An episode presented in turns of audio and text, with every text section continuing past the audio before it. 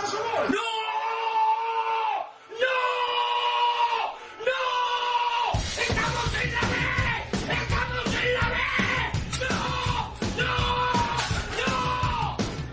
¡No!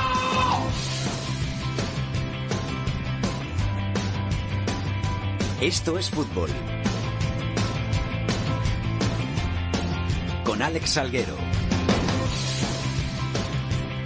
Hola, ¿qué tal? Muy buenas tardes a todos y bienvenidos una semana más a Esto es Fútbol, el rinconcito en cope.es para todo el fútbol de segunda, el fútbol de segunda B, el fútbol de tercera y el mejor fútbol femenino. Esta semana estamos de celebración porque hemos llegado por fin a los 200 programas, que se dice pronto, 200 programas, 200 semanas aquí trayendo la actualidad a Esto es Fútbol. Y para esta cita tan importante teníamos que invitar al que puso en marcha este proyecto. Contigo empezó todo, Eduard. ¿Qué tal, Salguero? Muy buenas. ¿Todo bien? ¿Todo bien? Sí, sí. ¿Tú? Bien, ¿qué ha sido de tu vida desde que dejaste esto? Mejor, mejor. He tenido un hijo y todo, o sea, imagínate, ha sido como eh, un, un alivio. No, no, pero bien, oye, lo dejo en buenas manos por lo que veo, así que adelante. En la que se cumplan-. Sí, veo Sí, que el es bueno y que se cumplan 300 más, ¿no? Si hay suerte y que lo lleves tú adelante como lo estás llevando ahora. Por lo menos hay que llegar hasta los 150 más. Yo empecé en 150, pues otros 150 y llegamos a los sí, te 300. quedan nada, te quedan 100 más. Bueno, ¿tú qué tal? ¿Cómo lo llevas? Bien, bien. Sí, aquí- presión, mucha presión. Sí, ¿no? presión, porque hay que contar muchas historias. Sabes que el programa estaba en unas manos muy buenas, estaba al alza y yo intenté salvar el proyecto como pude. Salvado está por lo que No sé si el que barco está- está hundiéndose Sí, o no. está navegando todavía seguro. Está a flote y en buenas manos, por lo que veo. Así que adelante y deseate más suerte de la que tienes y que sean, lo que digo, 150 más. Así que adelante con el programa especial de hoy. Para el 250 te esperamos aquí. O para el 250 o el 300, el que tú veas. El, tú- el que tú me digas estaré yo aquí. Ya sabes que siempre estás invitado. Un abrazo, Salguero. Gracias. Otro para ti, Cuídate Eduard. mucho, chao. Andrea Peláez no podía faltar en este programa 200. ¿Todo bien? Todo bien, Salguero. ¿Sí? Sí, muy bien. Luego tenemos que contar novedades, ¿no? Sí, alguna, alguna que otra contaremos, ¿Las claro. contamos al final? Venga, las contamos al Para final, que va, hayan para mantener la intriga. hasta el ahí, final, ahí, ¿eh? eso. el- el- dejamos el, gancho. cebo. Dejamos el cebito, el gancho y luego ya que la gente pueden pasarlo hacia adelante si quieren, pero mejor escuchárselo hasta el final. Sí, Carlos Ganga, ¿todo bien? Buenas tardes, Salguero. Todo bien, perfecto. ¿Sí? Sí. ¿Por qué me lo preguntas? Porque como te veo madrugar mucho ahora. Bueno, digo, hay que trabajar. ¿Trabajar? Aunque esto no es trabajar, porque lo pasamos... Lo pasamos bien. El hombre de los boletines en la cadena COPE. Yolanda Sánchez, Buenas tardes, Salguero. ¿bien? Todo bien, todo correcto. Aquí estamos. Así me gusta. Y en la técnica, en este programa 200 no podía faltar el gran Antonio Bravo. Así que a sus mandos quedamos. La música hoy Yolanda Sánchez, que la hemos engañado una vez más para que nos pusiera su musiquita. Vamos con los titulares. Oh my, oh my, oh my. Oh my, oh my, oh my.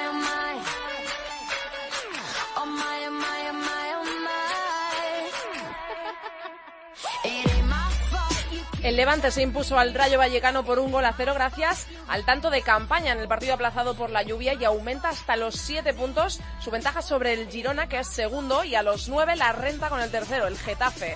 Una semana más, el Nastic sigue colista con 16 puntos. José María Salmerón se convirtió en el octavo entrenador en ser cesado esta temporada en segunda en solo 18 jornadas tras la derrota de Lucas Murcia 5-2 en Huesca. Su lugar en el banquillo universitario lo ocupa otro almeriense, Francisco.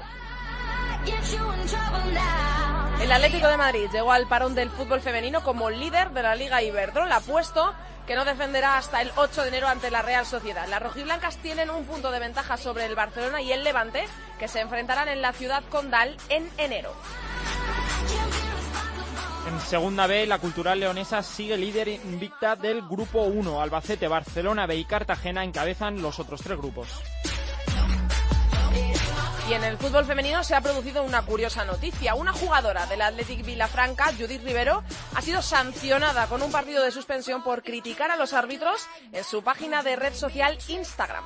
Yolanda, cuéntanos qué es lo que pasó con Judith Rivero, porque es algo curioso. Muchas veces se ha escuchado que los jugadores después de un partido han criticado a los árbitros. Solía acabar el caso con una denuncia, con la correspondiente denuncia del Comité Técnico de Árbitros, pero nunca se había sancionado de manera retrospectiva a nadie, por lo menos en el fútbol masculino español, por unas críticas contra los colegiados y en este caso le ha tocado a Judith Rivero, jugadora del Atleti Villafranca, ¿no? Pues mira, lo que pasó es que la jugadora publicó un post en el que escribió de forma resumida el fútbol y el fútbol femenino no se merecen tales arbitrajes, basta ya, faltan el respeto a las jugadoras, a los técnicos y a los equipos, toman el pelo a los pocos aficionados que vienen, lo de ustedes no se lo cree nadie, ya no es la típica excusa del arbitraje, es jornada tras jornada, cada cual peor. Tras esto, la federación ha hecho pública la sanción y la jugadora ha vuelto a escribir otra publicación, esta vez con una fotografía con la boca tapada y una frase que dice hay quienes prohíben porque tienen miedo a que se sepa la verdad. Judith también ha dicho que se ha disculpado con el club, pero que no lo hará con la Federación Catalana de Fútbol y que tampoco borrará la publicación. Pues un partido de sanción que debe cumplir Judith Rivero por decir lo que pensaba sobre el colegiado. A ver si esto no queda más que en una simple anécdota y ni unos critican fuera de donde tienen que criticar, porque siempre se dice que lo que pasa en el terreno de juego se queda en el terreno de juego, ni volvemos a ver un caso como este de sanción retrospectiva. Vamos con el fútbol femenino. Me desperté en la sala de una casa ajena. Fútbol femenino en Esto es Fútbol.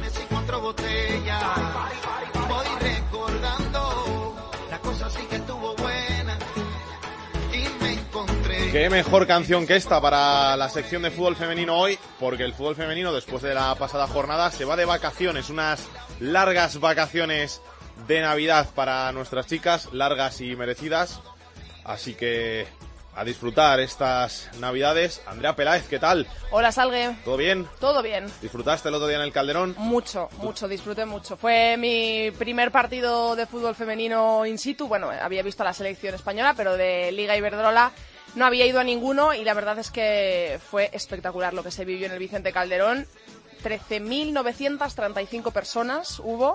Al principio fue un poquito de caos porque el Atlético de Madrid no preveía esa, esa cantidad de, gente, esa cantidad de espectadores el, el pasado fin de semana y solo abri- abrió tres puertas, solo habilitó tres puertas para la entrada de los espectadores y se formaron largas colas. Mucha gente se quejó, al final tuvieron que abrir más y se vio espectacular el Vicente Calderón en un partidazo además de, de muy buen fútbol. Y hoy tenemos con nosotros a una de las grandes protagonistas de ese partido que terminó 2-1, luego lo contamos más despacito con el ganó el Atlético de Madrid con goles de Marta Corredera y de nuestra protagonista, de Sonia Bermúdez. ¿El suyo fue el gol que cantaste? El suyo fue el gol que canté. y el Barça recortó distancias con un gol de Andrés Alves, pero que no fue suficiente. El Atlético es nuevo líder, así que vas a saludar ahora a una líder de la Liga Iberdrola que se va de vacaciones de Navidad como líder por delante del Barça con 36 puntos. Hablamos con Sonia Bermúdez. Hola Sonia, ¿qué tal? Hola, buenas. ¿Todo bien? Todo bien. ¿Ya tienes preparado dónde te vas de vacaciones, las maletas hechas y todo? Bueno, todavía nos quedan un par de semanitas de entrenamiento. Hasta el día 23 no cogeremos vacaciones porque tenemos también un torneo, pero, pero sí, ya con la cabeza puesta en la vuelta. Oye, partidazo el otro día, el domingo en el Calderón. ¿Os esperabais algo así? Bueno, la verdad que nosotros sabemos que la afición del Atlético de Madrid se acude siempre que, la necesitamos. Sí que no, no nos esperábamos que hubiese tanta gente. Sabíamos que iba a ir gente, pero sí que nos sorprendió el número que, que al final se dio al final y, y darle las gracias porque creo que fue un ambientazo, creo que se lo pasaron genial y creo que fue un buen partido de fútbol para ver. La verdad es que sorprendió sobre todo porque durante la semana se había hablado de posibles entradas, de unas mil entradas vendidas y al final te encuentras allí con casi 14.000 personas en un campo de fútbol para ver un partido por la mañana que además no se le había dado tanta publicidad como quizá se merecía. Tiene que ser una sorpresa jugar ahí. Sí, nosotras pensábamos pues eso, que habría, yo qué sé, pues 5.000 o 6.000 y cuando nos dijeron la cifra al final pues fue una pasada. Sí que es verdad que yo creo que, que hubo un poquito de colapso y, y yo creo que hubo gente que se fue por no esperar y, y creo que hubiese habido más gente.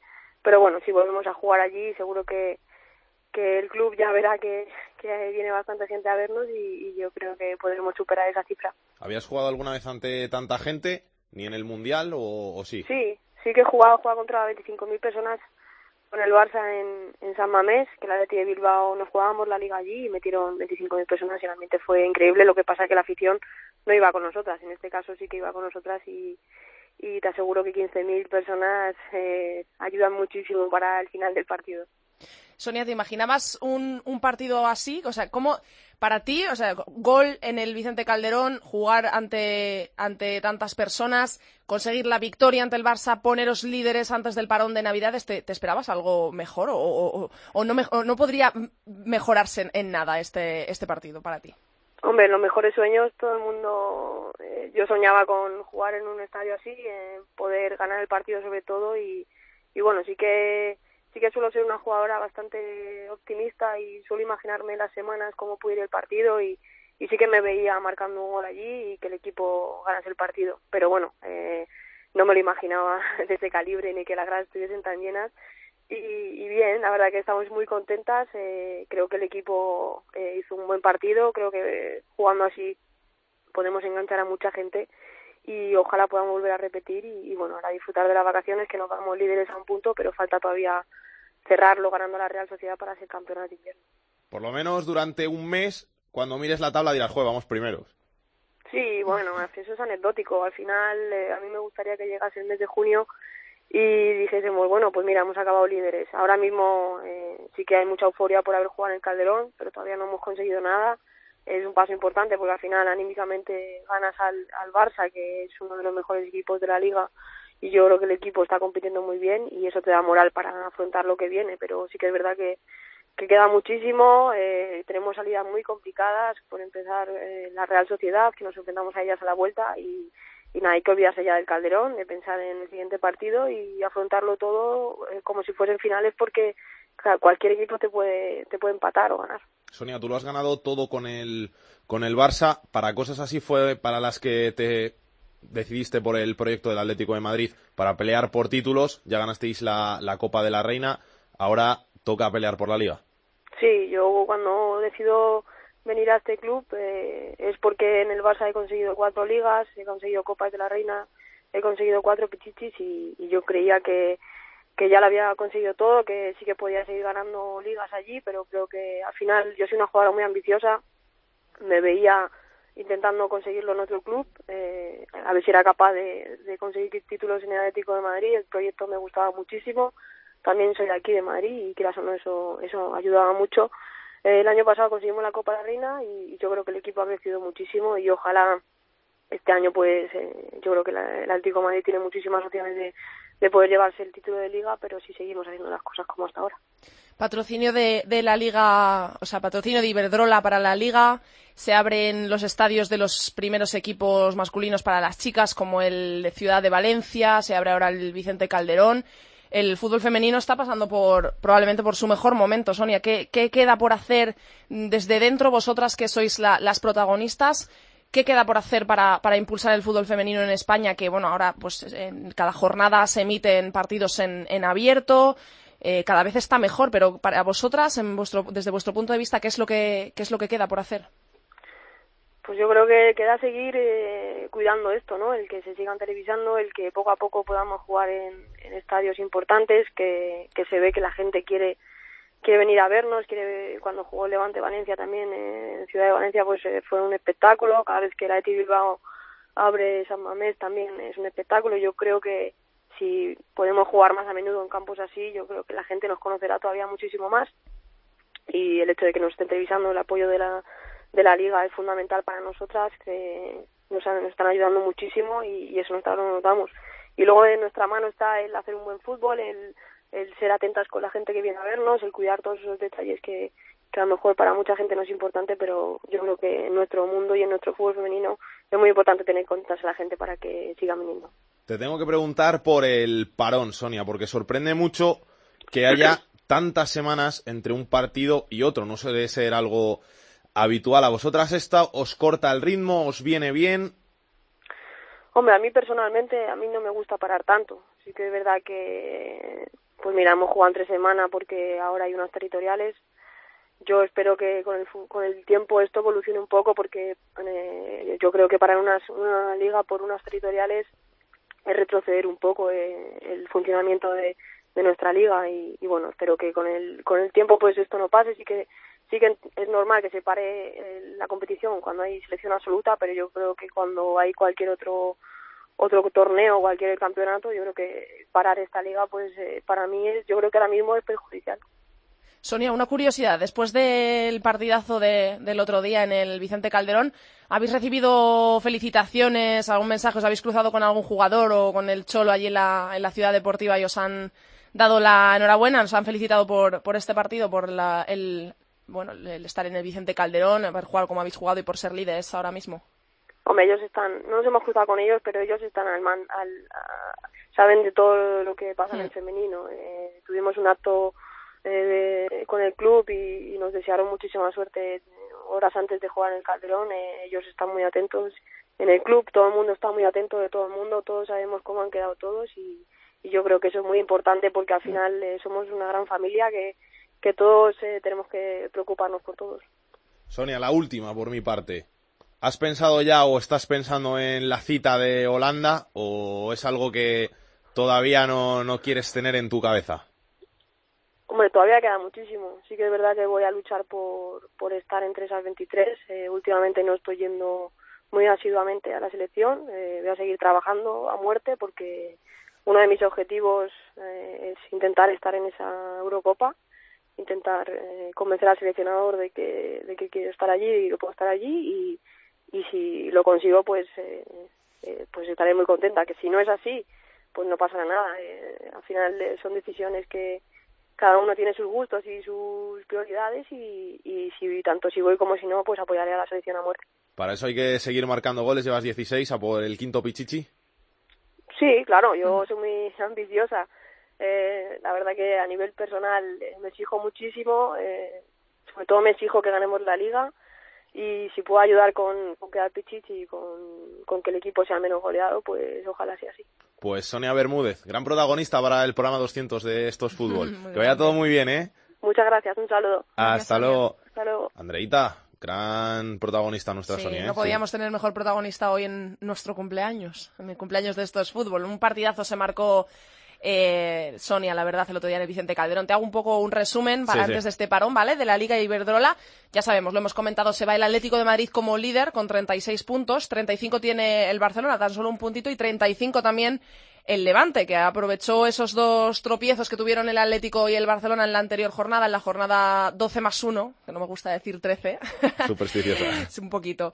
Eh, aprovechó esos dos empates y entonces se ha colocado a tan solo un punto del Atlético de Madrid, empatado con el eh, Barcelona. Cuartos el Valencia con 27 puntos, ya se abre ahí una brecha y se marchan en la cola de la clasificación, en la zona de descenso, el Tacuense con 5 puntos y el Oyarzun último con 4 puntos. Así que veremos qué, qué nos depara la segunda vuelta del- de la Liga Iberdrola. Para la próxima jornada, el 8 de enero, partidazo, segundo contra tercero en el campo Sí, del Barcelona, Barcelona-Levante, Barcelona. empatados a 35 puntos. Así que para la vuelta de las vacaciones, por lo menos tenemos un buen partido que nos hace desear que vuelva otra vez el fútbol femenino. ¿Lo Por contaremos supuesto. aquí en estos fútbol o no? ¿Quién sabe? Estaremos muy, muy atentas.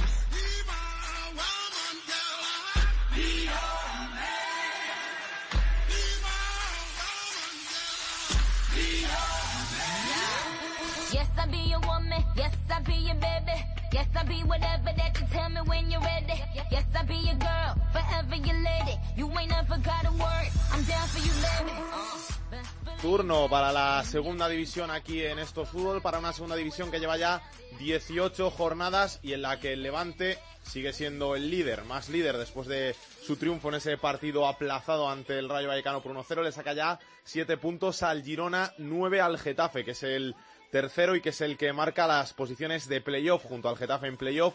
Se encuentran el Cádiz, el Lugo y el Reus Deportivo. Por debajo, en zona de descenso, el Mallorca 19 puntos, 19 puntos tiene también el Mirandés, 18 el UCAM Murcia y 16 colista el Nastic de Tarragona que suma dos derrotas consecutivas. Vamos a hablar del líder, como hasta ahora hemos hecho, vamos a hablar del Levante porque viene gobernando esta segunda división, así que nos vamos hasta Valencia. Pedro Zamora, ¿qué tal? ¿Cómo estás?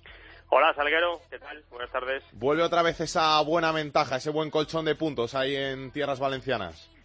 Sí, la verdad es que lo había pasado mal el Levante. Llegó a encadenar dos derrotas consecutivas fuera de casa por ese partido aplazado que ayer ganó.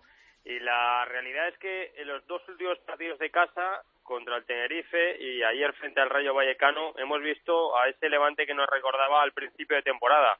Ganar partidos por la mínima 1-0 o 0-1 cuando juega fuera de casa, eh, mantenerse muy férreo atrás, con mucha seguridad en defensa, porque hay que recordar que ni ante el Tenerife ni ante el Rayo Vallecano concedió demasiadas ocasiones. Yo, de hecho, del Tenerife no recuerdo ninguna clara, y ayer es verdad que en el primer tramo del partido Javi Guerra eh, tiene una a bocajarro prácticamente que saca Chema en línea de gol, pero durante el resto de partidos prácticamente nada del Rayo Vallecano. Yo creo que el Levante ha vuelto a recuperar un poco esa dinámica del principio de temporada, de tener esa pizca de suerte para marcar y mantenerse eh, muy fuerte atrás. Ayer hubo momentos de meter cinco jugadores en el centro del campo para dificultar la salida de balón del Rayo Vallecano y yo creo que es la clave mantener la portería a cero y hacer camino, como ayer decía Muñiz. Falta un partido de estas jornadas antes del parón navideño, que es el del próximo domingo en tierras murcianas ante Lucam. Partido que puede ser complicado porque ha cambiado de entrenador el Lucam y vendrán con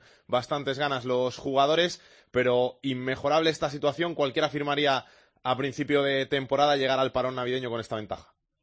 Sí, yo de hecho en el vestuario habían hecho más o menos algunas cuentas y lo que apostaban era por conseguir, bueno, entre seis, siete puntos entre estos tres partidos que quedaban. Eh, pueden conseguir nueve. Los seis ya los tienen en el bolsillo. Eh, yo creo que si se van de vacaciones con nueve puntos de ventaja sería un gran colchón, o mejor dicho, con nueve puntos conseguidos, porque pueden ser nueve o incluso pueden ser algunos más de ventaja respecto a sus perseguidores. El Levante va a empezar 2017 con una dinámica buenísima, con un colchón muy amplio y con un colchón, como se ha demostrado, que es verdad que puede pasar dos semanas seguidas perdiendo o incluso casi un mes, porque contando el partido frente al Rayo Vallecano que se aplazó, en un mes el Levante sumó un punto y mira la ventaja que tiene ahora.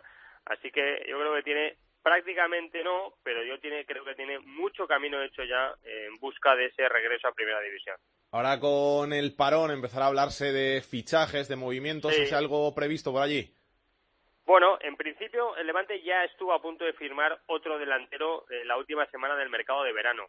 Y con la boca abierta, con la boca grande, dicen que no van a fichar, pero con la boca pequeña el director deportivo Tito tiene todo el trabajo hecho. Sobre todo, eh, salvo sorpresa en forma de algún futbolista que no esté contento, hay un jugador que es el brasileño Rafael Martins que está teniendo un papel muy secundario porque Roger lleva 10 goles es un futbolista que tiene mercado en Portugal, es un futbolista que acaba contrato el próximo mes de junio de 2017 y que es un futbolista que podría salir. El Levante, si sale Rafael Martín, seguro que va a fichar, pero yo creo que hay que estar atentos al mercado. Es verdad que Muñiz dijo una frase al principio del mes de noviembre que yo creo que hay que tenerla muy en cuenta y es, yo he empezado con unos jugadores y mi deseo sería acabar la temporada siendo los mismos esa voluntad de no tocar lo que funciona creo que está también muy presente en el ideario de Muñiz. Gracias, Pedro. Un abrazo. Un abrazo fuerte para todos. El rival del Levante en ese partido aplazado era el Rayo Vallecano. La foto, ¿qué tal? Hola, ¿qué tal? Ale, muy buenas. ¿Viste el partido? Pues sí, la verdad es que lo vi.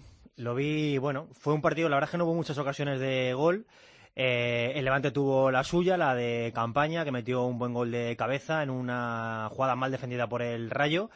Y la verdad es que tampoco tuvo más ocasiones, ¿no? Y el Rayo tampoco las tuvo, porque sí tuvo la posesión en la segunda parte para intentar el empate, pero es que el equipo de Juan Ramón López Muñiz se metió muy bien atrás, eh, juntando muy bien las líneas, y le fue prácticamente imposible al Rayo meterle mano, y de hecho llegar con peligro a la portería del Levante.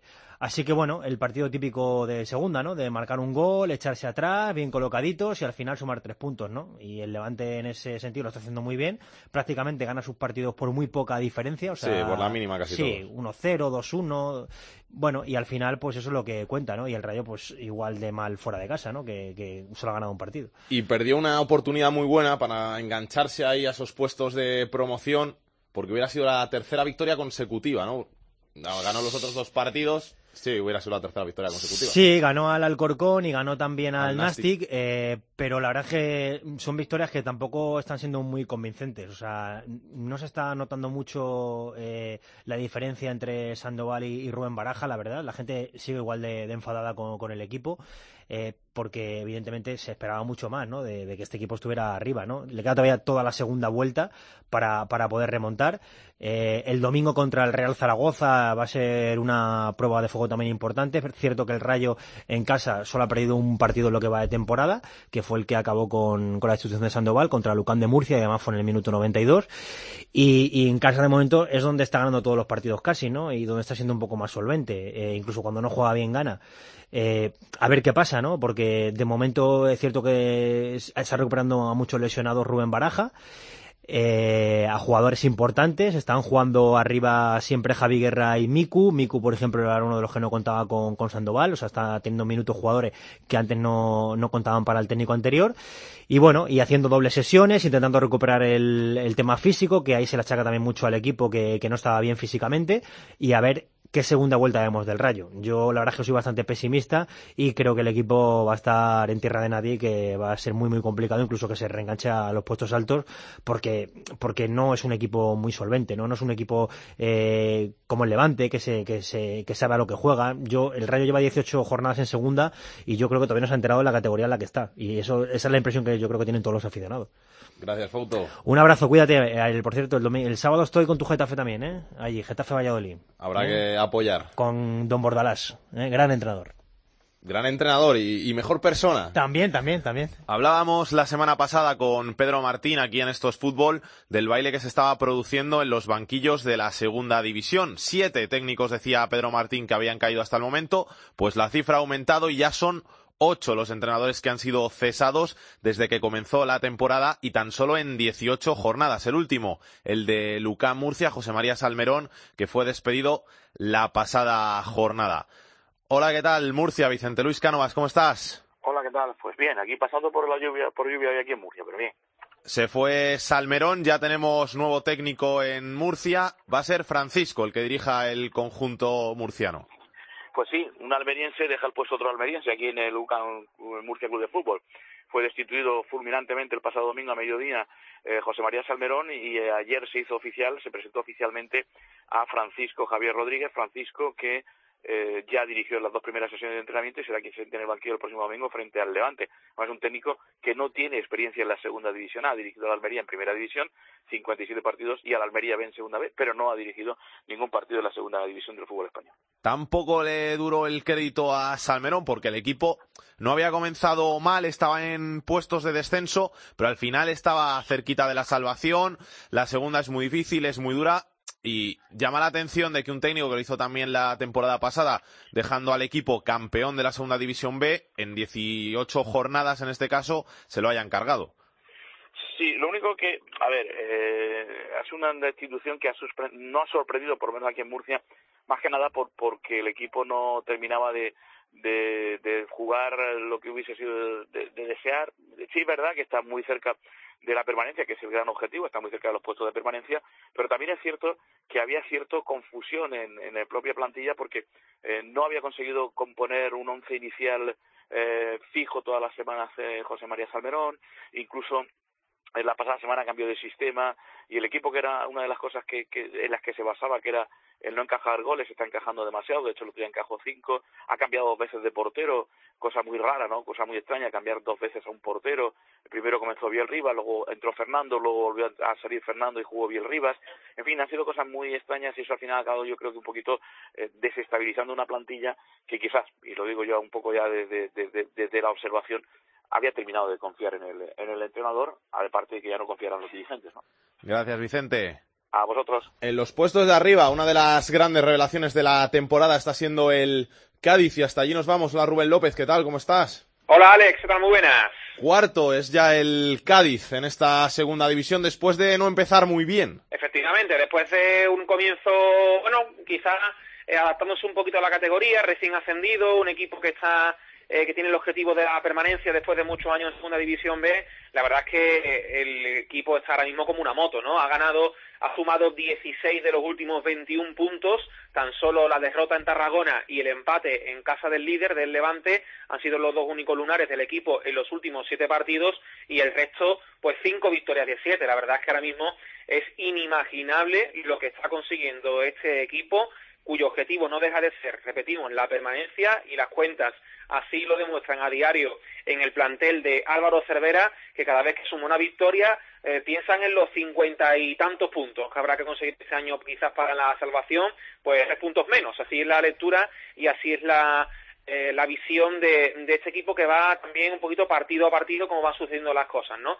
Aún así yo creo que ahora mismo eh, la gente encantada, ilusionada, porque han sido muchos años en Segunda B y, y feliz, feliz nosotras, además después del partido del domingo en Córdoba en el que el equipo comenzó, comenzó perdiendo y en el que al final se llevó el gato agua y ganó en el Arcángel por, por un gol a tres, ¿no? La verdad es que eh, el momento de forma es espectacular y yo creo que hay dos nombres que destacar. Uno, el Ortuño, lógicamente, ¿no? Ortuño está ahora mismo en un momento mm, de forma mm, dulcísimo. Eh, yo creo que si le da con, con el talón entra para adentro, si le da con la oreja entra, lleva 11 goles. Eh, está uno del, del Pichichi, que es José Lu, delantero de, del Lugo, y como digo ahora mismo es eh, el baluarte ofensivo de este de este equipo. Y el otro nombre destacado yo creo que es el del entrenador no el de Álvaro Cervera que fue el que ascendió a este Cádiz el pasado mes de, junio después de coger el equipo en abril y el que después de bueno de algunos partidos algunas semanas en las que el equipo no arrancaba y que muchos eh, tenían la duda del, del, proyecto del entrenador, pues al final está demostrando que, que se tiene que ser, que tiene que ser el técnico de, de un equipo que tiene que tienen las cosas muy claras, ¿no? Que quizás el Cádiz no hace un fútbol bonito, ni mucho menos, pero que sabe a lo que juega, sabe lo que tiene que hacer en cada momento y eso lo demuestra en el campo. Cervera, que por cierto es noticia porque ha sido sancionado con cuatro partidos y es que el árbitro lo, expulsó en el Arcángel, eh, según el acta, por llamar sin vergüenza al cuarto árbitro después de pitar un penalti bastante, bastante dudoso que materializó Rodri y ha sido sancionado con cuatro partidos en en una, en una, en una decisión, resolución que no, no va a recurrir el club. Así que, pues, un mes que va a estar eh, fuera del banquillo el técnico cadista y este domingo recibe en Carranza el Cádiz al Sevilla Atlético, otro equipo que está haciendo muy bien las cosas y se espera un gran ambiente para despedir el año aquí en Carranza, más de 16.000 espectadores y, y, como te decía antes, pues la gente con, con ganas de disfrutar, de seguir disfrutando y de, bueno, de, de, ver a su Cádiz en todo lo alto, sin olvidar lo que te decía, que el objetivo nosotros que es el de la permanencia. Gracias Rubén, un abrazo. Un abrazo. Por delante del Cádiz en la clasificación está el Getafe, el conjunto del sur de Madrid, que a pesar de estar haciéndolo muy bien en la tabla de las últimas jornadas, se ha visto ahora salpicado por una polémica arrastrada de la temporada pasada, ¿qué es lo que ha pasado, Orifrade? ¿Qué tal? Muy buenas. Pues lo que ha pasado es que Ángel Torres en el brindis de Navidad, en el palco del colisión Alfonso Pérez, ante autoridades municipales, periodistas, primera plantilla, segunda plantilla, aficionados y demás, pues hizo un repaso del año, eh, se vino arriba con el micrófono en la mano, hacía tiempo que no hablaba el presidente del Getafe, fue subordinando, y al final cuando tocó el momento ineludible de, en el resumen del año hablar del descenso, que evidentemente ha marcado este 2016 para el Getafe, pues eh, soltó esta frase de la que tanto se ha hablado últimamente. Nosotros yo creo que hemos hecho un gran esfuerzo, pero sobre todo hemos hecho algo importante y que ahí queda. Por mucho que le moleste a alguien, hemos sido capaces de saber perder, que eso es muy difícil en la vida. Bajar, sería más bajar de una manera rara, con, con trampas diría yo, pero eso en el fútbol se paga. Los que hicieron trampa el año pasado, este año posiblemente lo paguen, porque el fútbol sí suele pasar factura. Pero nosotros yo creo que hemos estado a la altura como entidad, como club, como profesionales, hemos estado a la altura de que hemos sabido perder. No nos hemos no hemos argumentado, bajamos porque no fuimos capaces de, de, ganar en Sevilla, no fuimos capaces de ganar aquí al Valencia, no fuimos capaces de ganarle al Sporting de Gijón, no porque los demás hayan hecho trampas, no, si bajamos porque no fuimos capaces nosotros de sacar dos puntos más. Entonces, ¿en qué quedamos? ¿No? Podría ser eh, la manera de recoger este extracto de voz del presidente Ángel Torres, al que luego le preguntamos los medios de comunicación ya en una parte eh, eh, con las grabadoras encendidas si quería aclarar un poco esta situación y volvió a decir lo mismo que ha dicho aquí para intentar arreglarlo, que ellos bajaron por méritos propios y demás. Y cuando eh, hicimos ese aparte salió el nombre de Marcelino. Duelen unas cuantas cosas del descenso del Getafe en el colisión Alfonso Pérez. Uno es evidentemente el, esas declaraciones de Marcelino en la previa del Sporting totalmente desafortunadas, como el propio Marcelino reconoció. Luego se sumó ahí un tuit de la mujer. También mosquean en Getafe pues el sprint final de algún equipo que está habituado a hacerlo y algunos resultados que se dieron en esa parte final de la liga, pero al final en esto no nadie se va a meter mucho más de la cuenta porque aparte de que nunca pasa nada, eh, yo creo que, entiéndaseme bien la frase, todo el mundo tiene algún muerto en el armario y eso se deja un poquito más pasar y luego pues la gente de Getafe, la afición tiene muy clavado una, lo que ellos entienden que es una campaña de un medio de comunicación de cuatro que está judicializada, que tiene que haber una sentencia judicial sobre eso, eh, que piensa que calentó demasiado el partido Betis-Getafe. El Betis no se jugaba nada, el Getafe se lo jugaba todo y acabó ganando el Betis, el hermanamiento con el Sporting, que se, se había gritado a segunda a segunda, que se creó un clima que fue muy desagradable, que fue muy desagradable para los aficionados del Getafe, pero también yo creo que está más o menos claro que el Getafe no bajó por un vídeo, ni mucho menos. Seguramente bajó más por lo que dice el presidente, que es que no fue capaz de sacar dos puntos con partidos muy propicios para hacerlo. Pero en fin, eh, Ángel Torres. Eh, no creo que eche mucha más leña al fuego de este tema. Ahí lo ha dejado caer. Y además lo quería dejar caer porque, eh, si no estoy mal informado, en la revista oficial del club de, que se va a repartir en el próximo partido en el colisión Alfonso Pérez, eh, se va a leer una entrevista con Ángel Torres en la que más o menos, con, no sé si con las mismas palabras, se viene a eh, reforzar esa idea de que el descenso del Getafe fue extraño lleva toda la razón del mundo en eso de que el Getafe bajó por no ganar ninguno de los últimos partidos. Pero más toda la bien. razón del mundo. Más bien, más bien. pero- Culpa suya. Tú que sigues ese equipo lo sabes. Hasta luego. Y ahora una buena noticia dentro de la gravedad que llevó la situación. El jugador del Zaragoza, Edu García, que sufrió un pisotón durante el partido con el Reus, un pisotón que le causó heridas de gravedad, pues parece que ya la cosa está un poquito mejor. Vamos a Zaragoza para preguntar cómo está el futbolista, Edu García. ¿Qué tal, Ana Vaz? ¿Cómo estás? Hola Alex, muy buenas. ¿Todo bien ya con el chaval? Bueno, poquito a poco, ¿eh? De momento sí que está en la ciudad deportiva del Real Zaragoza, lleva unos días que ya se está pasando por ahí, pero todavía no entrena con el grupo. De momento se limita a realizar eh, trabajo individualizado en el gimnasio junto con otro de los tocados, junto con Fran. Y bueno, son los primeros días en los que estamos viendo a Edu García, nos alegramos de ello después de que fuera intervenido quirúrgicamente el pasado domingo, día 27, eh, del testículo izquierdo. Sufrió, como decías, un pisotón en el choque que el Real Zaragoza disputó ante el Reus y además es que tuvo que ser operado dos veces. Primero, ese domingo día 27 parecía que la cosa no era tan grave, estuvo un par de días eh, en casa guardando reposo, pero con el paso de las horas parecía que, que la cosa no iba bien y finalmente tuvo que ser operado de nuevo el 3 de diciembre y ahí fue cuando se le estirpó ese testículo izquierdo. Desde entonces había estado de, baja médica y ya, como te digo, lleva un par de días acudiendo a la ciudad deportiva y poquito a poco va haciendo ejercicios de, de gimnasio para dentro de unas semanas pasar ya a realizar ejercicios de campo junto con sus compañeros. No estará disponible para volver a jugar hasta el parón de después de Navidades, hasta el 8 de enero, y además es una baja bastante sensible y que el míster del Real Zaragoza, Raúl Agné, eh, decía que también había sido, pues oye, muy mala suerte una lesión así, le escuchamos. El de Edu, que hasta para eso somos desgraciados, porque ya lesionarte un testículo, ya eso es lo último, ya, ¿no? Él no, Edu estará después de vacaciones, lo más seguro. Pero Javi la semana que viene. Sí, porque, hostias, ha tenido, ha tenido una avería importante, ¿eh? Eh, Eso sí que es dejarse los huevos en el campo. Nunca mejor dicho. No, fuera coñas, que, que, fue grave lo de Edu, ¿eh? Pero eso también te dice un poco el sentir de los jugadores de, son capaces de dejarse el alma y por eso estoy muy contento con ellos. Ana, en lo deportivo, ¿cómo están las cosas para el último partido del año? Bueno, pues con algo más de ánimos que las semanas anteriores, después de haberle vencido al Oviedo en la última jornada en casa, también es cierto que fue un partido en el que Real Zaragoza no mostró una imagen muy buena, no fue el Zaragoza de las primeras semanas de Raúl Agné, pero al menos mejoró respecto a las jornadas anteriores, ¿no? Eh, yo creo que fue un partido que al Zaragoza también se le puso eh, bastante de cara por las circunstancias, ¿no? Eh, hubo un fallo garrafal de la defensa del Oviedo en el primer gol, después el Oviedo se quedó con uno menos por la autoexpulsión, podríamos decir, porque fue una salvajada lo que hizo Héctor Verdes, y después se pitó un penalti a favor del Real Zaragoza. Fue un partido en el que las cosas le salieron bastante bien, hubo bastante eficacia de cara a portería para las poquitas veces que se eh, disparó, y ahora, a ver, yo es una victoria que me tomo con bastantes reservas eh, y tendremos que ver ya ante el Rayo Vallecano, un rival dificilísimo, cómo va evolucionando este Real Zaragoza y si de verdad se ha recuperado de esa mala racha anterior en la que solo había sumado un punto de los nueve posibles. Un besito, Ana. Un beso, hasta luego. Carlos, que no te he preguntado y tengo por aquí sentado. ¿Algo que quieras decir de la segunda división? Sí, que debutó Claudio Barragán en el banquillo del Mirandés, que no le fue nada bien, perdió 5-0 en Valladolid.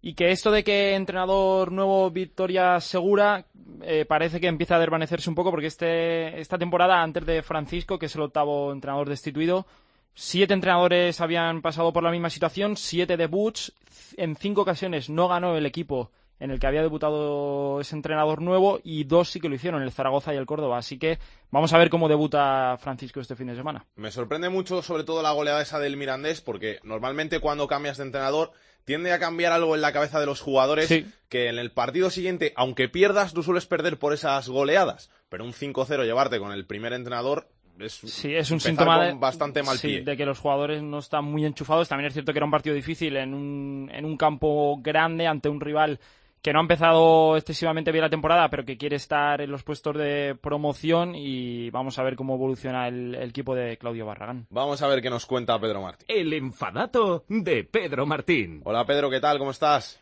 ¿Cómo estamos, chicos? ¿Todo bien? Todo bien. Estaba recordando que Marcelino, por ejemplo, cuando debutó en el Villarreal, le cascaron también 5 o 6 goles en el campo del Castilla. Mira, luego subió el equipo. O sea que, bueno, a veces recibir goleadas como las que recibió el Mirandés estrenando entrenador, pues no significan mucho. En total, llevaba dos o tres días entrenando al equipo. Mejor no perder, pero bueno, tampoco pasa nada por perder un partido así. ¡Bumba! A ver si reaccionan todos. Es raro, por lo menos. Sí, lo que te iba a contar. Eh, bueno, esta semana estamos con los goles en tiempo añadido y tal, porque, pff, es la moda. Entre eso y lo del el- la tecnología arbitral, pues ya tenemos toda la semana ocupada más o menos. Bueno, pues he estado mirando los goles en segunda división, los goles en tiempo añadido de las segundas partes, y ha habido eh, 11 partidos que ha cambiado el resultado por goles en el, en- más allá del minuto 90. Y, por ejemplo, el equipo que más se ha beneficiado de ellos es el UCAM de Murcia, que ha conseguido cinco puntos. Ganó, de, de hecho, ganó en Valladolid y en Vallecas, 0-1 en los dos campos con goles en el tiempo añadido, y también empató en Cádiz. Eh, eh, pues eso, 2 y 2, 4 más 1, 5, 5 puntitos que ha sacado el UCAN gracias a goles en el tiempo añadido. También es cierto que un partido que iba ganando lo empató. Pero bueno, ese es el que más ha ganado. Y el que más ha perdido es el Lugo, que en sus dos primeras salidas de la temporada, en Tarragona y en Córdoba, pues empató partidos que iba ganando. Es decir, perdió cuatro puntos, ahora mismo le vendrían muy bien para estar más arriba todavía en la clasificación. Así es que no ha habido muchos goles decisivos en segunda división en los tiempos aña- añadidos. De hecho, de los eh, casi 200 partidos que se han jugado ya en segunda división en esta liga solamente han cambiado 11. En primera ha habido más, pero bueno, no está de vez en cuando acordarnos de estos goles, que muchos de ellos al final te acuerdas. ¿Te acuerdas de aquel partido que íbamos ganando y que perdimos tal? Pues bueno, de momento ha habido 11 partidos y seguramente que las próximas jornadas habrá más. Gracias, Pedro. Un abrazo.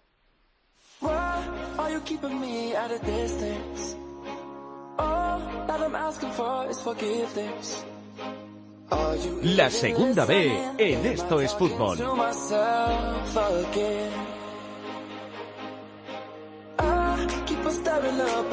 Y para hablar de la segunda B ya tenemos a nuestro capitán de la segunda B, Rubén Bartolomé. Hola Rubén, ¿qué tal? ¿Cómo estás?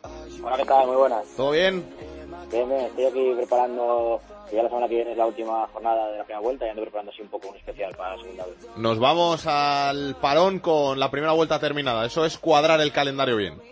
Sí, no suele coincidir, suele coincidir siempre la 19 a principios de enero, la primera- después de Reyes, pero este año sí que ha coincidido al final y bueno, yo creo que es mucho mejor para la mayoría de los equipos que así tienen en el mercado de invierno eh, más, más tiempo para poder trabajar.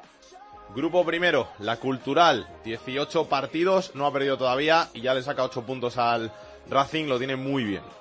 Sí, la verdad que he estado buscando estas semanas, eh, mirando datos comparativos de equipos que tuvieran eh, cero derrotas a, a la jornada 19. Eh, no me ha dado tiempo a buscar mucho, pero no he encontrado ninguno. Me acuerdo de- del Mirandés de Pouso, que tuvo una sola derrota en las primeras 19 jornadas.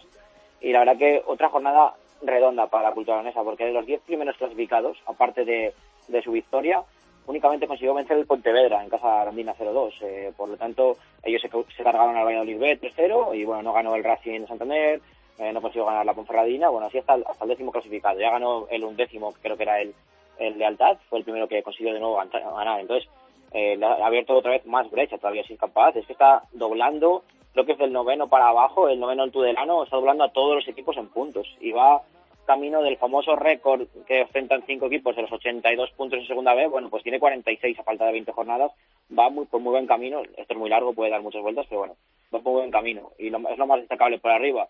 Por abajo, además de la victoria, la goleada del Guijuelo al Palencia en el derby, un 6-0 que escuece mucho en, en Palencia, sobre todo pues están en una, en una gran racha y parecía que, que estaban saliendo de ahí, bueno, pues que hubo muy poquitas victorias y las dos victorias son de los dos, dos asturianos, del de Altaz y del Caudal, suben al puesto 10 y 11, eh, haciendo daño a dos equipos que estaban en, en puestos de descenso, y el Sombozas un poquito más hundido, eh, que está ya, creo que son a 8 puntos de la salvación directa, eh, bueno, pues eh, se, se hunde un poquito más, pero bueno, muy poco movimiento porque hubo cinco empates en el grupo. Grupo 2, Albacete en cabeza y por abajo al Zamudio y al Sestao que están bastante descolgados. Sí, yo creo que la noticia de la semana, la victoria del, del Zamudio, no solo porque venciera después de muchas semanas sin hacerlo, sino porque venció al Toledo, al segundo clasificado, 3-1 en casa, creo que una victoria bastante, bastante importante. Y esa derrota del Toledo le ha servido al Albacete, que no pasó del empate, para también tener una gran jornada, porque pese a sumar solo un punto, tampoco ninguno de los seis primeros clasificados consiguió vencer. Entonces, en el peor de los casos, mantuvo las distancias con equipos como el Leyoa, que empató en casa del Sestao, y en otros casos, pues como el Toledo o el Real Unión, pues les abrió un poquito más la brecha. De todas maneras, igualdad máxima. A día de hoy, entre el cuarto y el Leyoa, que es el último equipo que jugaría el playoff de ascenso, y el Mensajero, decimos esto, que es el, el que jugaría el playout de descenso, hay solo siete puntos. Entonces están todos muy, muy, muy igualados, a excepción de un poco el Albacete destacado por arriba, que saca seis puntos al Toledo, y del Sestao y el Zamudio, colistas, por abajo, que están también un pelín descolgados, todos los demás están en un pañuelo. Entonces, prácticamente hay un, un partido vital cada semana en, en los 10 campos, así que bueno, de momento muchísima igualdad en este grupo segundo. En el grupo tercero también tenemos mucha igualdad, pero en cabeza. Lo que hace el Barça B lo hace el Alcoyano y siguen empatados en, en el liderato. Sí, mira que tenían, decíamos la semana pasada que tenían partidos, entre comillas, eh, cómodos porque jugaban contra equipos de la zona baja de la tabla, contra equipos que estaban en puestos de descenso y ninguno de los dos fue capaz de ganar. Los dos eh, sumaron un, un empate eh, y, se mantienen en, en lo alto de, la tabla con seis puntos. Se les acercan un poquito por, por detrás eh, los, los tres clasificados eh, de playoff porque la victoria de, del Badalona en casa del Dense o la del Hércules, bueno, pues hacen que, se acerquen un poquito más. Y bueno, pues por abajo ese es el Dense que perdió 1-4 con el Badalona que encima vio pues como puntuaron el, el Español B, el, el Levante B, el Hospitalet o el Llagostera entre ellos, pues los ve un puntito más lejos y además con una jornada menos por jugarse. Y en el grupo cuarto sigue en cabeza el Cartagena, una semana más. Sí, el Cartagena que, que continúa eh, líder, pese a que solo empató, pero bueno, detrás de ellos, eh, de ellos sigue el Marbella, que también solo fue capaz de, empatar, entonces eh, tampoco se movió mucho. Y el tercero en discordia, que es el Vianovense, también empató contra el Jaén, entonces sin movimiento en la parte alta de la tabla. Quien lo aprovecha es la Olla Lorca, que después de la derrota durísima de la semana, de la semana pasada, bueno, pues venció con, con comodidad al Mancha Real 3-0 y, y sigue en puestos de playoff, empatado ahora con el Vianovense y un poquito del Marbella. Y hay que hablar de la racha de, del Mérida, que ya es quinto, ya ha ganado los seis de los últimos siete partidos eh, para colocarse quinto, una racha la verdad que muy interesante.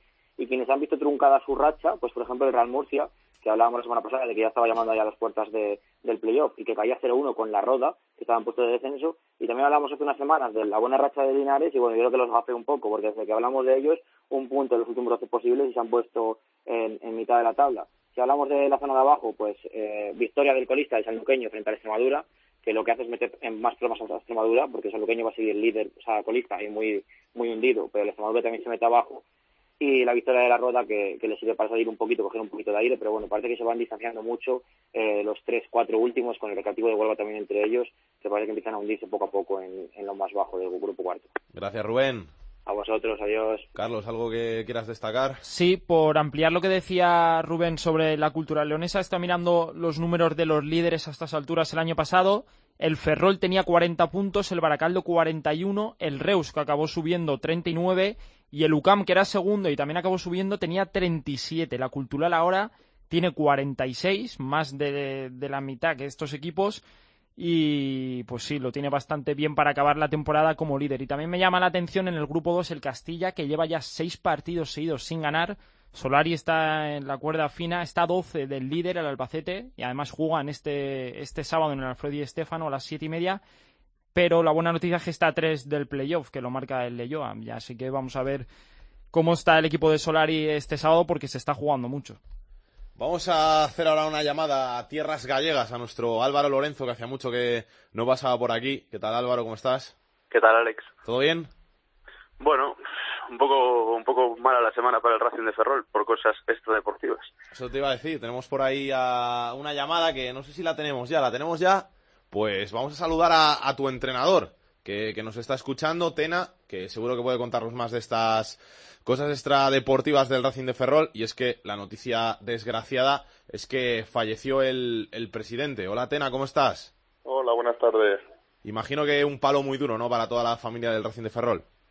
Sí, bueno, eh, yo creo que, que hoy, eh, hoy es un día muy triste para todo el racinguismo, sobre todo porque hemos perdido a un gran presidente, a una gran persona y en la que, sobre todo en Ferrol y, y, bueno, y creo que a nivel de España, a nivel de fútbol, pues es- era muy querido porque, como te digo, era una persona ejemplar y, y aquí en Ferrol, en el club, pues llevaba mucho tiempo ya eh, al mando del equipo y, y, por así decirlo, el, Graci- el Racing hoy en día pues eh, existe gracias a la persona de Isidro Silvega y su familia. Álvaro, tú que, que sabes más que yo de, de estas cosas, ¿ha sido muy duro? Bueno, se esperaba por la, por la enfermedad que sufría, pero está claro que el desenlace siempre es duro y la importancia, lo que dice el míster de, de Silveira en la historia del Racing es máxima. 20 años de presidente, eso es una, una barbaridad en la historia de un club que cumplirá 100 años dentro de, de tres en el 2019 y que aparte consiguió sanear al club que llevaba 22 años sin jugar en segunda, lo, ascendió en segunda, a segunda en el año 2000, luego volvió a ascender otras dos veces a segunda división, con lo cual lo llevó a cotas muy altas, llegando a ser octavo también en segunda división. Él siempre prometía que algún día jugaría el Racing en primera, está por ver si, si pasa, pero esperemos que sí.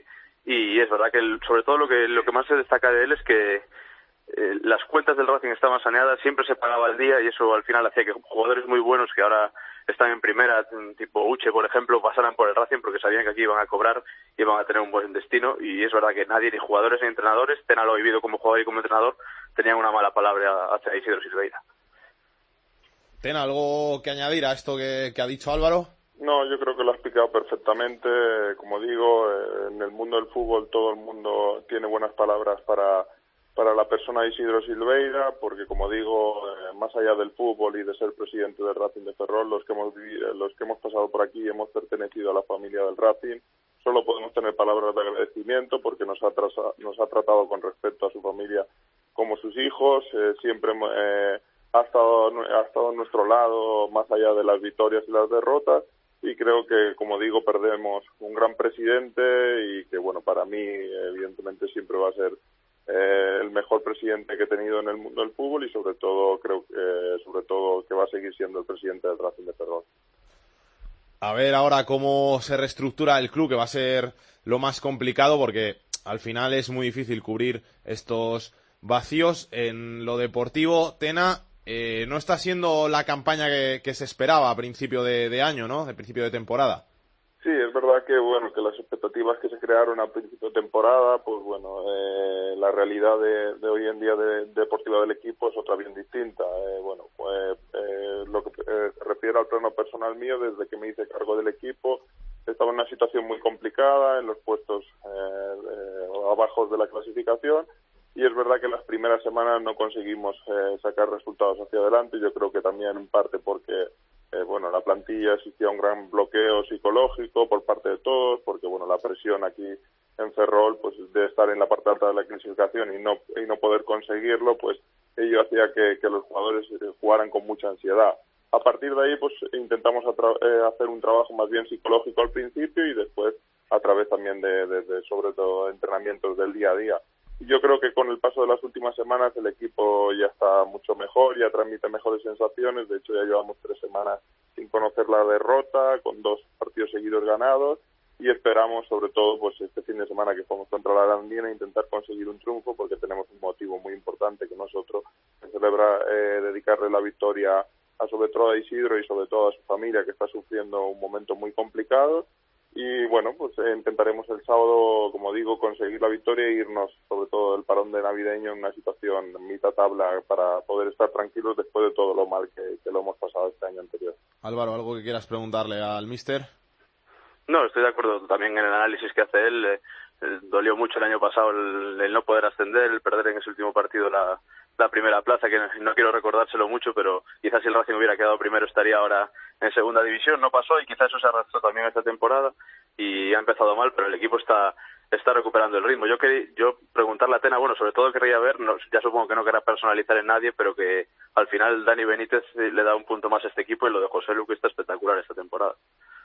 Bueno, es evidente que yo siempre me gusta hablar del grupo porque creo que todos son importantes y más en una situación complicada como la que teníamos y la que estamos teniendo porque las distancias son muy cortas y creo que lo fundamental siempre es el grupo para salir de una situación así.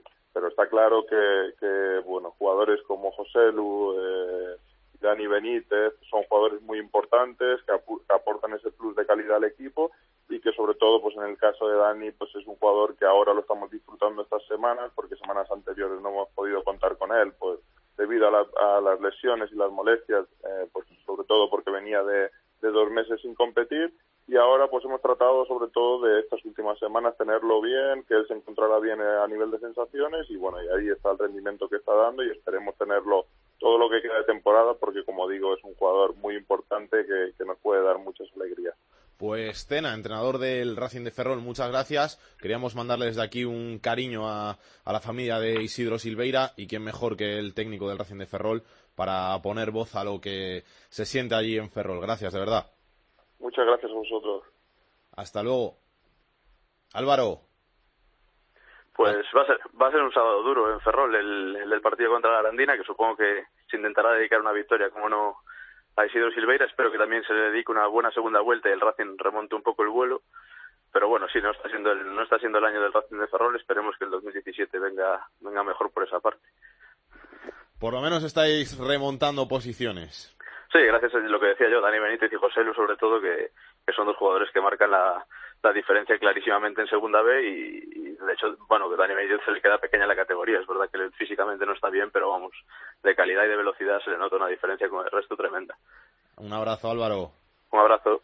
Carlos, tenemos otro protagonista, ¿no? Que, que te has buscado por ahí en sí, tus redes. Un jugadorazo que salió de la cantera del Real Madrid, llegó a jugar en el Castilla y recuerdo también que debutó en Primera División. Tiene 30 años, pero una trayectoria muy larga en segunda. Ha jugado en equipos como el Numancia o el Córdoba. Ahora juega en el Hércules, ex extremo. Se acaba de recuperar de una lesión y en condiciones físicas normales me atrevería a decir que está entre los tres mejores extremos de la categoría y él es Miguel Ángel Nieto. Y la semana que viene juega en el Camp Nou, ¿no? Sí, Copa del Rey. Pues vamos a saludarle. Nieto, ¿qué tal? ¿Cómo estás? ¿Qué tal? Buenas tardes. ¿Preparado ya para ese partido del Camp o antes hay que pensar en este fin de semana en la Liga para irnos con tres puntitos al paro navideño? Bueno, primero pensamos en el sábado, que, son tres puntos muy importantes, ¿no? Eh, para, para, bueno, irnos, eh, pues bueno, eh, con una racha muy buena al, al, finalizar la primera vuelta y, bueno, irnos de Navidades tranquilos, ¿no? Con, esos tres puntos y estar ahí arriba. Y bueno, luego ya el miércoles, pues bueno, pensar en un partido bonito eh, para disfrutarlo y, bueno, ¿por qué no soñar, no? ¿Tú habías jugado ya en el Camp Nou? Sí, ya había jugado, ya había jugado un par de veces con el Almería. O sea que por, lo menos, por lo menos, sí. ya les puedes explicar a algunos de los compañeros qué se siente. Sí, bueno, eh, la verdad que va a ser una, una, bonita experiencia, ¿no? Para muchos y bueno, para otros, pues encantados, ¿no? De volver otra vez a jugar en un campo como el Camp Nou. He leído, os he leído antes esta, esta mañana unas declaraciones en las que entre ellos tú, decís que, que confiáis en darles la sorpresa ahí en el Camp porque pensáis que muchos de los de los buenos del Barça, la MSN, Piqué a lo mejor, que van a descansar. Bueno, eh, la verdad que sabemos que no va a ser fácil, ¿no? Lo he dicho también antes que, que bueno, aunque no jueguen eh, las grandes estrellas, pues bueno, lo, los jugadores suplentes del Barça son también muy buenos, ¿no? Son todos internacionales y, y, y va a ser muy muy complicado y más en su campo, ¿no? Pero bueno, eh, soñar es gratis, ¿no? Y bueno, nosotros aquí parecía que íbamos a perder también 0-6, 0-7 y, bueno, eh, dimos la sorpresa y, como te digo, ¿no? Eh, nosotros el ilusión no, no nos va a ganar nadie y vamos a ir allí, pues bueno, a intentar ganar el partido, aunque sé que va a ser muy, muy complicado, ¿no? Por lo menos en las últimas semanas se ha cambiado un poco la racha del equipo. Lleváis dos derrotas consecutivas, ahora lleváis dos victorias consecutivas.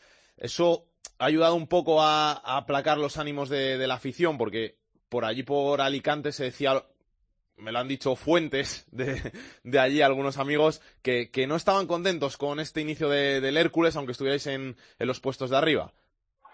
Bueno, la verdad que sí que cogimos una dinámica bastante mala, ¿no? Eh, eh, y bueno, eh, sabemos cuál es el objetivo de aquí, sabemos que estamos en un club que aunque está en segunda vez un club grande y que bueno, y que vamos a tener una una exigencia máxima ¿no? para, para la categoría porque bueno eh, queremos subir y el club quiere subir y esta afición y esta ciudad quiere subir sí o sí no pero bueno eh, ahora llevamos una dinámica bastante positiva.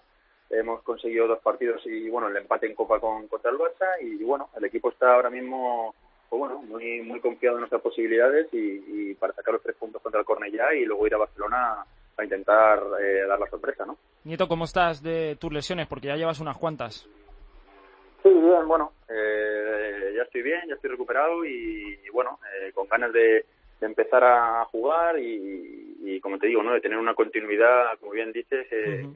he tenido eh, mala suerte este año con esa lesión que, que, parecía que no era nada y al final, pues bueno, eh, me ha tirado mes y, mes y pico fuera de, de, de, del campo y, y bueno, eh, ahora estoy ya entrenando con el grupo, el otro día tuve 15 minutitos y bueno, espero ir a más, ¿no? Este sábado y luego me encanto. Uno de los misterios de este Hércules es eh, la falta de gol que tiene sus delanteros. El año pasado fichó a Fernando, que llegaba del Cartagena a hacer muchos goles en el grupo cuarto. Al final de temporada es verdad que llegó Mainz, hizo casi 10 goles solo en ese tramo. Y esta temporada, otra vez con Mainz y Berrocal, que venía de jugar en segunda división, vuelve a faltar esa puntería en los nueve, que son los que tienen que llevar el, el peso goleador del equipo. Están metiendo muchos goles con disparos desde fuera del área, pero ¿qué le pasa, qué le pasa a este Hércules para que los delanteros no tengan esa continuidad goleadora? Bueno, eh, yo creo que son rachas, ¿no? Como tú bien dices, Main llegó el año pasado y en media temporada hizo nueve o diez goles. Y bueno, este año se está extiende un poquito más el gol, ¿no? Pero bueno, eh, ahora parece que también está en una buena dinámica, está haciendo goles y bueno, esperemos que, que siga así porque nos va a venir muy bien a, todos nosotros. Oye, tú que has salido de la cantera del Madrid, ese puntito, ese factor, eh, a la hora de jugar en el Camp ¿se nota o no? Bueno, la verdad que siempre jugar en el Camp eh, es algo pues, muy bonito, ¿no? Y, bueno, eh, sí que es cierto que, yo soy madridista, ¿no? Y, jugar en Nou es como, como jugar contra el eterno rival. Pero, pero bueno, eh, este, deseando, ¿no? Deseando de, que llegue el sábado, ganar y deseando de, bueno, también de jugar ese, ese partido que va a ser muy bonito. Y yo creo que posiblemente sea la última vez, ¿no? Que, que juegue en un campo como el Camp. Pues Miguel Ángel Nieto, jugador del Hércules, suerte para ese partido en el Camp Nou, suerte también para la Liga, el partido que tenéis este sábado y que vaya todo muy bien. Muchas gracias a vosotros. Vamos a ver qué tiene Aitor Puerto en su agenda de la semana. Comenzamos el repaso de la agenda futbolística del fin de semana con la segunda división, jornada 19. Destacamos los dos grandes partidos del fin de semana. El primero el sábado a las 4, el Getafe tercero recibe al décimo, al Real Valladolid. El domingo a las 8, el cuarto, el Cádiz, recibe al séptimo, al Sevilla Atlético.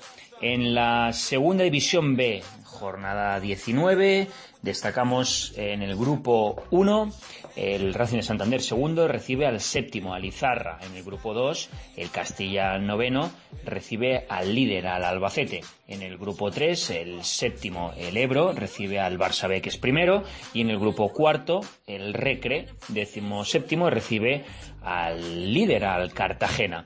En la tercera división hemos fijado la mirada en el grupo 6, jornada 21. Atención al partidazo entre el líder, el Olympic de Xàtiva, que recibe al segundo, al Castellón.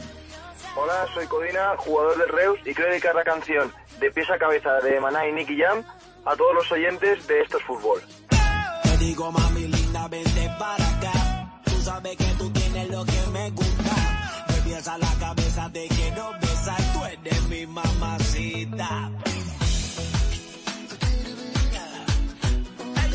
Un grande, Codina. Qué grandes tardes de fútbol me ha hecho pasar el bueno de Jordi a mí en el Coliseum Alfonso Pérez. Así que nadie mejor que él para despedir este programa 200 de Esto es Fútbol. 200 semanas que vamos trayendo la información de la segunda, la segunda B, la tercera y el fútbol femenino. Aunque el fútbol femenino no sé yo si seguiremos trayendo la información. Andrea Peláez, ha llegado el momento de desvelar nuestro secreto. Chan, chan, chan. Sí. ¿Qué tienes que contar? Te voy a robar la sección de fútbol femenino.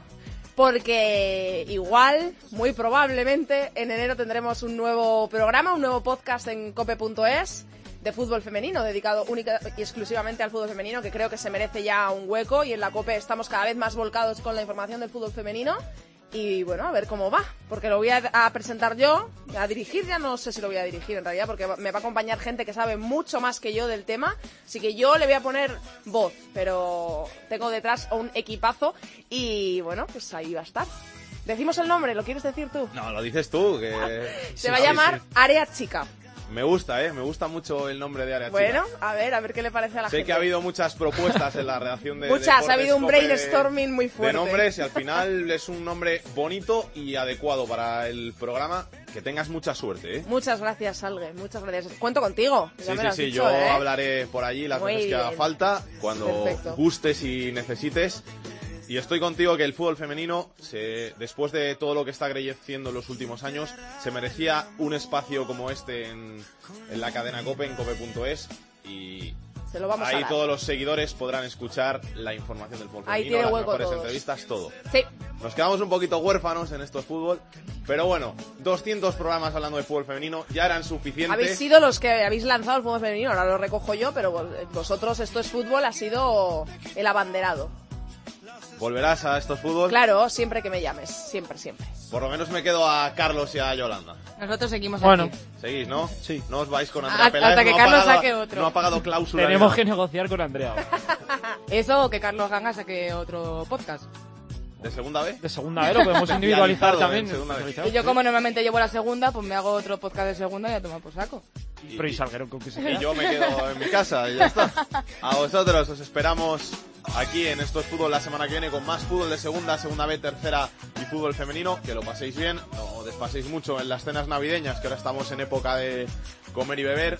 Y lo dicho, hasta la semana que viene. Besos y abrazos para todos. Chao, chao. Para contactar con Esto es Fútbol puedes hacerlo a través de correo. Esto es fútbol arroba. En Twitter arroba es fútbol cope. Y en Facebook, Facebook barra Esto es Fútbol.